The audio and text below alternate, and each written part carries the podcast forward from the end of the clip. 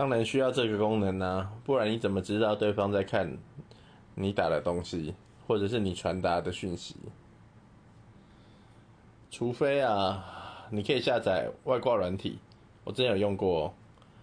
就是比方说别人打什么字，在那上面是不会显示已读，可是你开外挂的话，可以看到他打什么字，只是看不到图片而已。